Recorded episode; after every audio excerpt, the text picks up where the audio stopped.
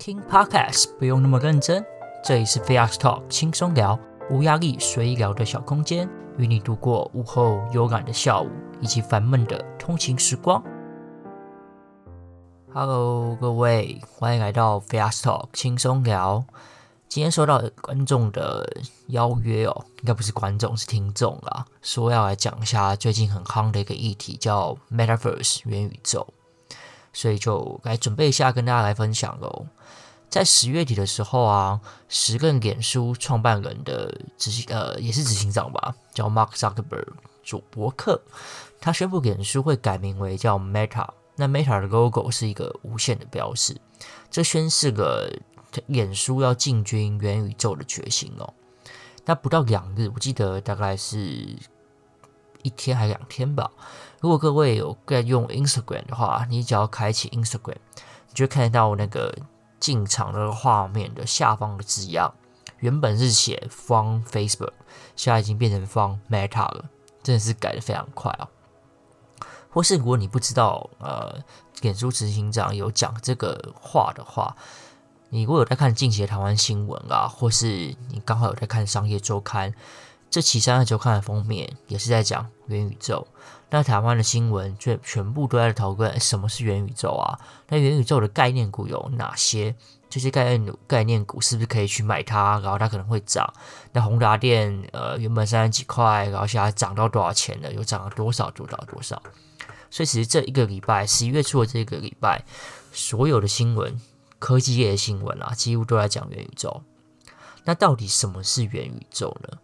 坦白讲啊，现在其实没有一个很明确的说法哦，因为这个东西其实就还没有落地嘛，还没有人真正把它做出来，所以我等一下会跟大家分享这些可能元宇宙的概念会是什么啊，会是我看完一些资料啊，然后我个人的主观的理解，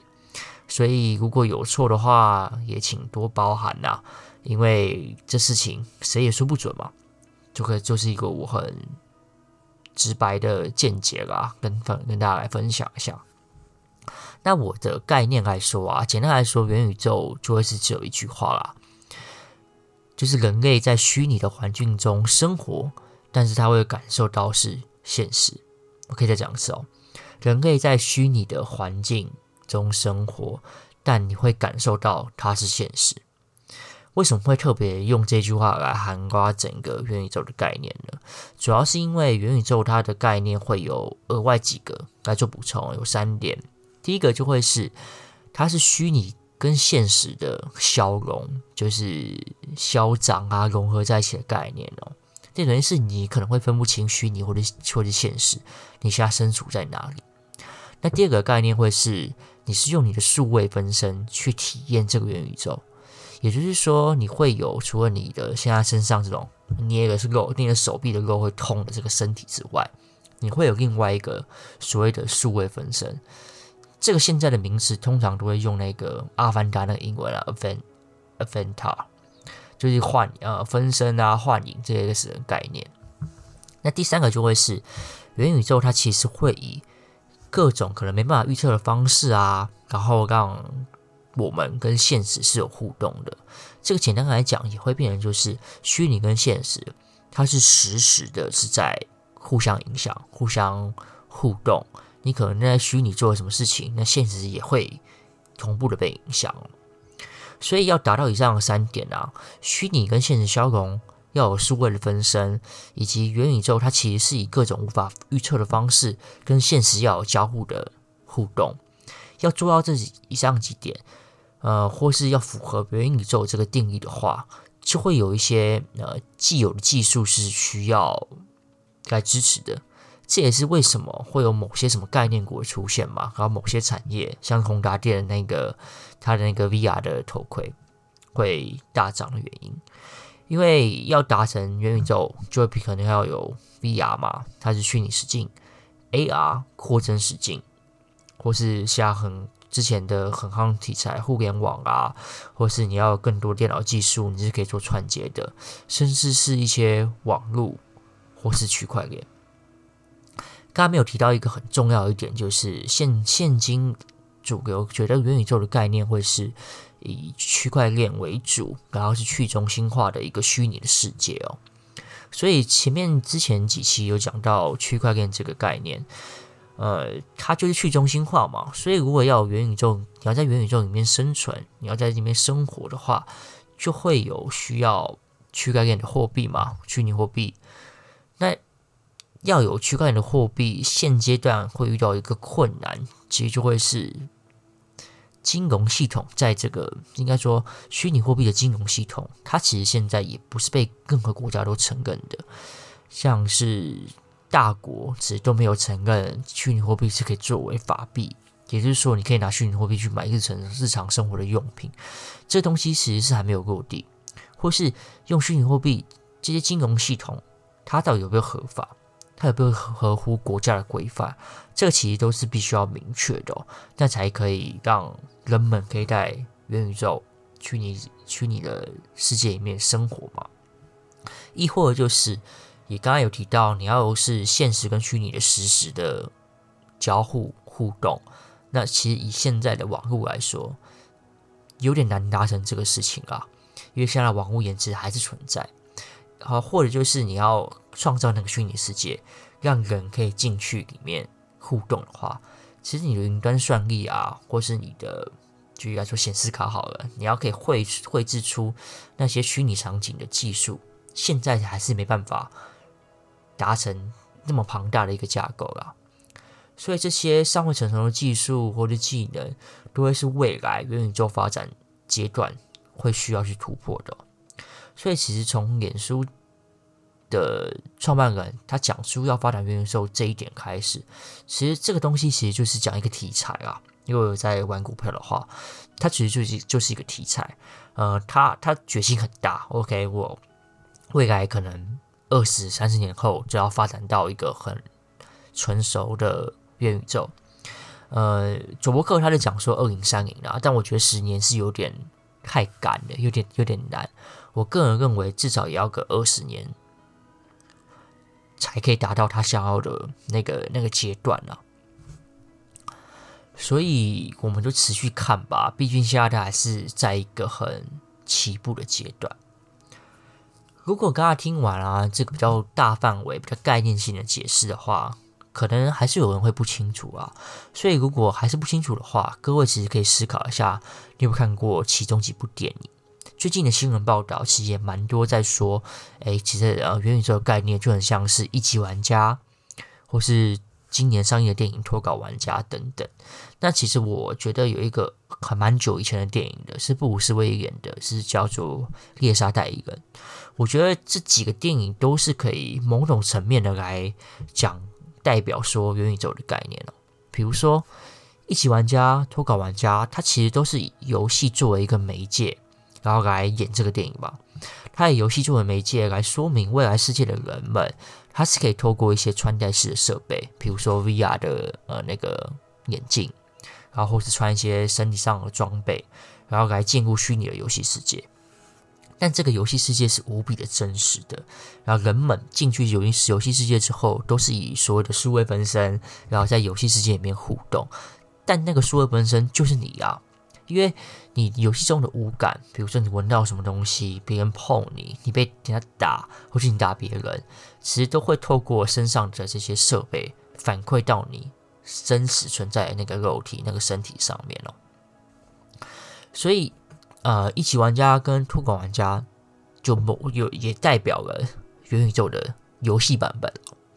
那猎杀代理人，我认为是另外一种概念哦。这个电影其实在讲说，未来世界的人，他也是可能在家会有一个机器，他躺在那个很像按摩椅的那个机器上面，戴个什么 VR 的眼镜，他你就可以变成你家中的另外一个机器人。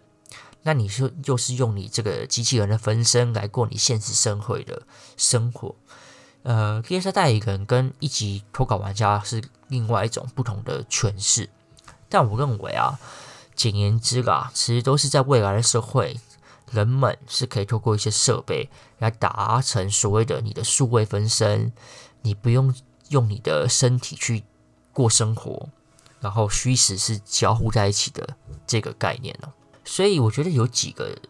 点是可以来思考一下哦。就是我们现在社会当中有哪些实质层面的东西，其实和元宇宙发展的方向其实是蛮相同的。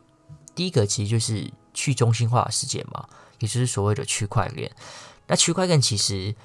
也是孕，应该说孕不，也不是说孕育啦，就是让元宇宙能够有这个概念提出来的一个很重要的观点嘛。因为元宇宙就是要建构在区块链这个技术上面，它才可以好好的发展。那另外就是你进到虚拟世界，前面有提到说要跟现实交融，然后过现在虚拟世界过现实社会的生活，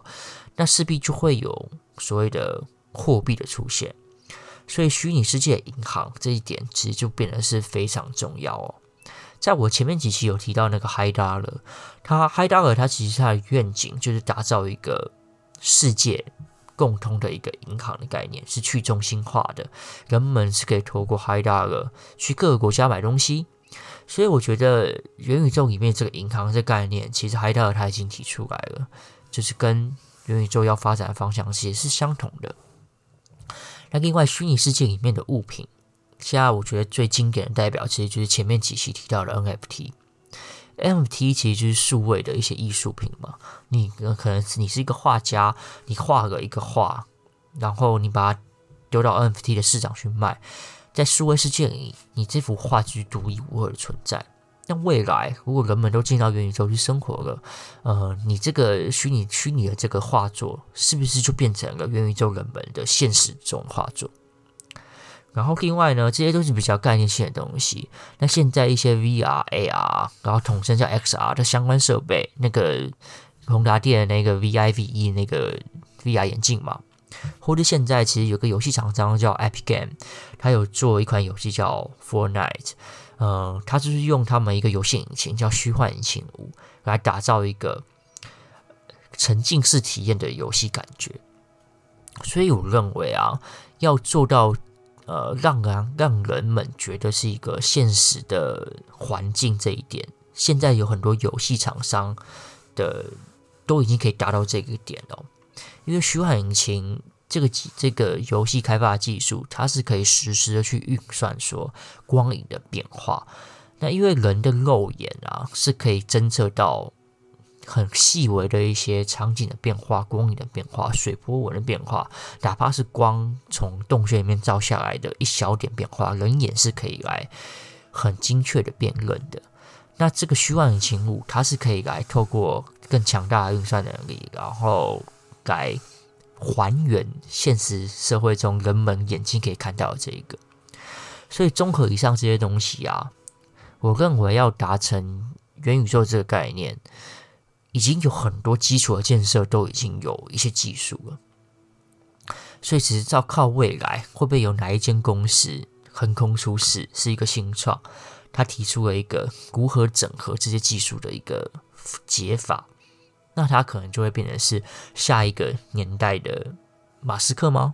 或是下一个年代的脸书，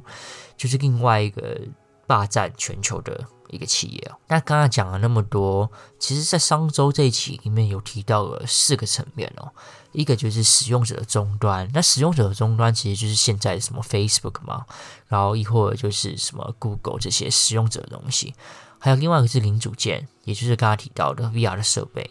平台游戏的应用，刚刚提到的虚幻引擎五，然后还有 AI 跟底层技术，所以再次证明了啦，其实这几个层面的东西啊，现在都已经有存在了。未来只是要达成元宇宙的目标的话，需要再更精进的。其实这些东西的发展啊，都是为了实现网络的再进化啊。呃，我自己的概念会是这样子：在二十年前，那时候还是波切的时代，嗯，网络横空出世嘛。大家是可以用 Windows 九五的电脑上网。二十年后，现在谁也不会想到说可以拿着手机就可以完成二十年前要用一台很大电脑可以做到的事情。所以我相信，二十年后元宇宙这个概念会实现。也就是说，实时同步、虚拟消融、虚拟现实消融这个元宇宙，其实会取代现今所谓的二维的网络世界哦。不要觉得很不可能哦，因为。二十年前的我们，其实你不会想到现在的社会的发展会是变成这样子。未来的元宇宙其实就是二十世纪初一九九零年到两千年之间的网际网络，这一点我是蛮深信不疑的。讲到最后面了，我觉得可以思考一个议题，就是虚拟最终是不是能够取代现实这一个点？因为如果元宇宙的概念，如同我们所讲的，它是可以让人家分辨不出来虚拟现实，你现在到底是在虚拟，还是你现在到底是在现实这一点，那我会觉得是蛮可怕的。但像我刚才讲的嘛，可能还需要二三十年才可以达成这一个元宇宙的这一里路哦。那具体的原因会是什么呢？其实我觉得可以让大家来试想一下你的一整天啊，就是你从起床到回家一天，